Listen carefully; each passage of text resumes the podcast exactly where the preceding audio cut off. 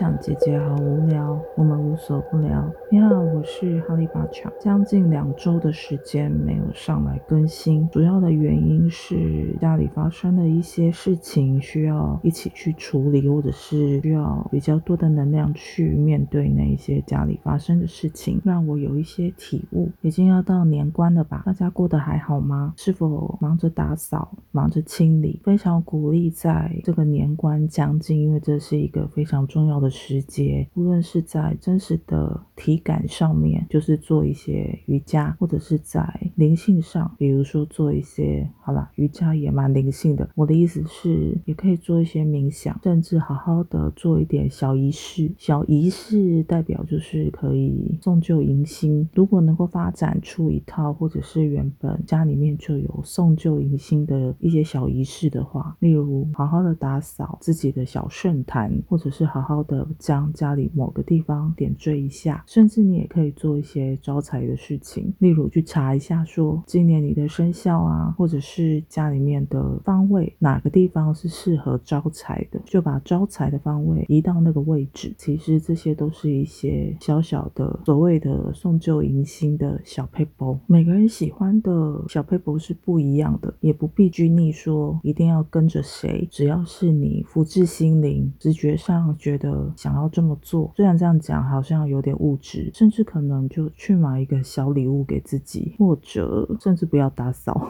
也算是个礼物吗？好啦，对于工作繁重的家庭主妇，可能真的第一个希望是全家就是都不要扫地，都不要送旧，因为送旧意思就是要大扫除，都不要大扫除，可能对家庭主妇来说是一个最好的礼物，因为就不会太累。所以无论自己想要做什么，做什么样的小仪式，或是有什么样的小 paper，或是可能听一些其他的老师啊分享一些方法，你觉得很有用，或是你很想要参考看看，试着做，都可以去做做看哦。这个礼拜讲的东西，因为快到年关了，我想分享一个我自己的小心情。这个小心情就是前面刚刚有讲，就是我的家里发生的一些事情，其实也并没有非常严重。我的爸爸他的身体状况每况愈下，连每天跟他相处的妈妈都可以发现他的不对劲，所以后来就送了急诊。他已经在急诊室过夜一个晚上。我爸就是一个关不住的人，睡了一个晚上以后就硬要出院，反正就又闹得家里面大家非常的焦虑。然后因为现在疫情嘛，也没有办法，所有的家人都去处理他。我妈妈这几年因为有一点降智，我觉得就是智商下降，其实就是有点走向失智的道路。对于父亲的身体状况以及母亲的失智的前途，在大概这五六年的期间内，我都是有心理准备的。不过比较矛盾的是，因为这几年我在试管，我的体力也大幅的下降，我的身体体况也大不如前。虽然我有持续做一些运动，还有瑜伽，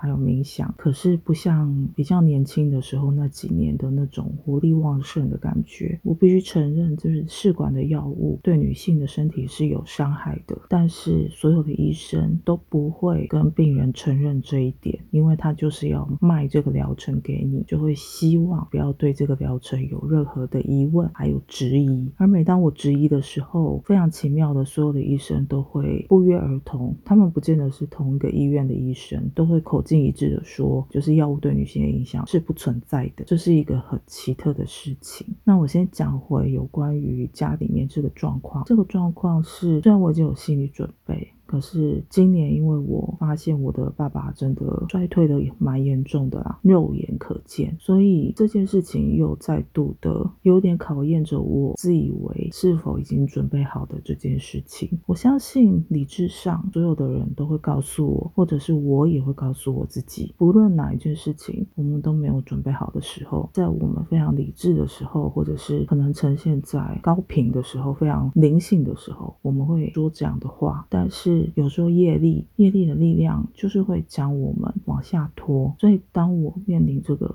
可能有一天，或者是在即将不久的未来，我可可能会失去我的父亲。我对他所有的感情，不管正面、负面的感情，就会像海水一样对着我冲击。然后我也会想，我这十几年来自己进入瑜伽以后，除了去处理对母亲的关系之外，我同时也很努力的在处理与父亲的关系。我的父亲带给我的人生的冲击是其他方面的那种动荡跟不安以及焦虑，都是从他而来的。蛮大一部分他是不知情的，或是他认为他是没有错的，所以。在面对父亲可能要离开，当然这是我脑补啦，我也不是在诅咒他，但是我的意思就是说，看着他身体越来越衰败，心里真的会突然有一种很冲突的感觉。那感觉就是曾经我是那样的与他对立，而今看着他衰老，我心里同时也会感到难受。这就是亲情吧，这就是所谓为什么我们投胎来这个世界上，成为亲人的中间的一种羁绊，而这个羁绊我们。也称为业力，或者是 whatever 你称呼它为什么？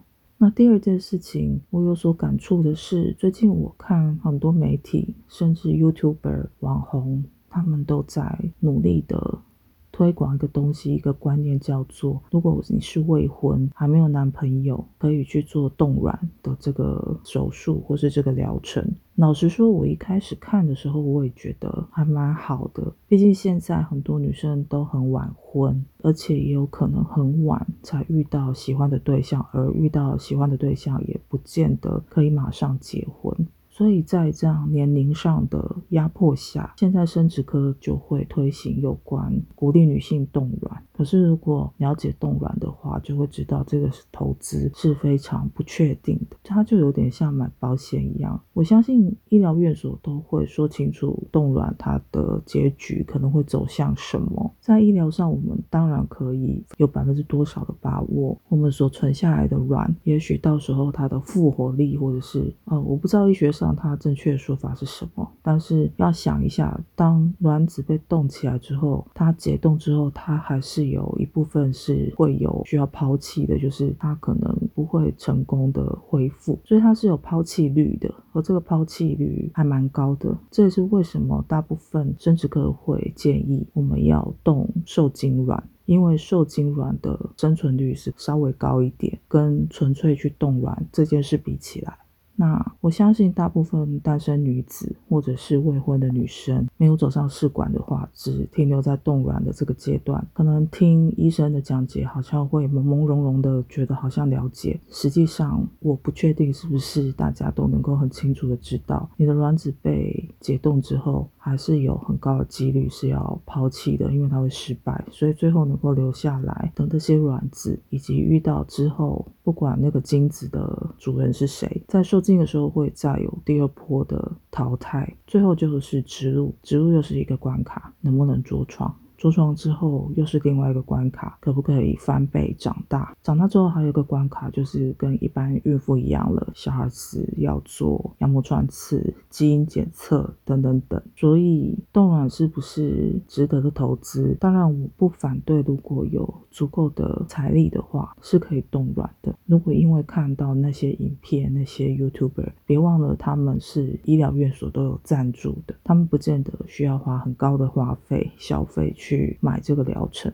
我们大家可以来思考几个方向。第一个方向是这些医疗院所将他们的业务触及到未婚女性。当然，如果能够有能力或是有足够的财力去储存自己的卵子，这不定是一个好事。但相反来说，我觉得女性在这个社会上已经压力够大了，不但被要求所有的事情要与男人平起平坐，现在男生也会用用女性主义的观点来反制女。女生就是他们在工作上办得到，女生也要办得到，甚至有些极端主义就会说，男生去当兵，女生也要去当兵等等的这样的类比的事件。社会对于女性在生殖上或生育上的压力已经蛮多了。这一些医疗院所他们的所作所为，是否助长了女性在这方面的焦虑呢？第二，即便没有男朋友，也要去焦虑说将来自己是不是能够生出孩子，甚至都还不确定将来遇到的另外一半是否会希望生下后代，因为也不见得每一个伴侣都是希望可以传宗接代的。但连一个男朋友都没有的女生，独立女生却要去担忧自己是不是将来遇到另外一半，怕没有生小孩，对不起对方或者怎么样，或者是会后悔等等的。我知道这都是个人选择啦，只是希望他提出来跟大家好好的想一想，说是不是有太多这方面的压力。刚讲的是年龄的压力，第二就是作为一个女人，我们要能够去明辨所有的事情，它背后当然有它的商业动机，可是这个商业动机的背后带给我们什么样潜意识的潜质？这些潜意识的潜质，如果没有非常有意识的去想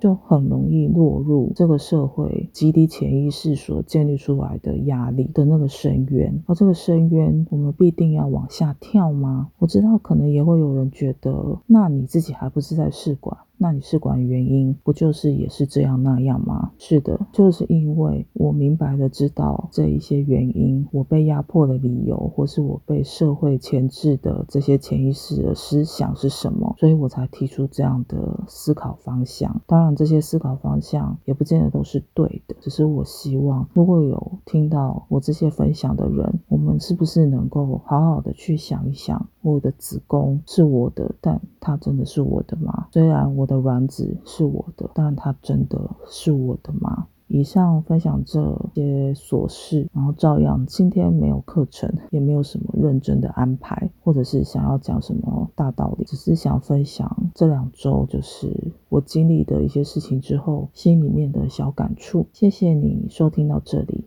我们下一集见。